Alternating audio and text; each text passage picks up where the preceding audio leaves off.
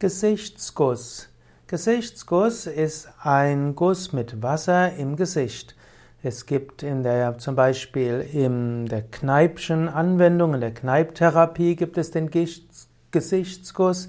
Gesichtsguss spielte früher in der Balneologie, also in der Bäderheilkunde, eine wichtige Rolle und damit auch im Kurwesen. Gesichtsguss äh, spielt auch eine gewisse Rolle im Ayurveda, wo man entweder mit Ölen oder auch mit Kräuter, mit, mit Kräutersud das Gesicht übergießt. Im Kneipschenguss nutzt man einfach nur kaltes Wasser und man beginnt dabei unterhalb der Schläfe, geht dann am Kinn entlang zur Stirn, wo man einige horizontale Striche macht und dann endet man wieder in der unteren Gesichtshälfte mit mehreren senkrechten Strichen.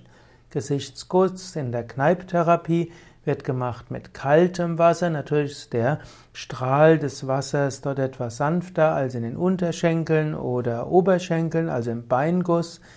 Gesichtsguss kann insbesondere helfen bei Migräne und bei der Trigeminusneuralgie, wie auch bei der Sehschwäche.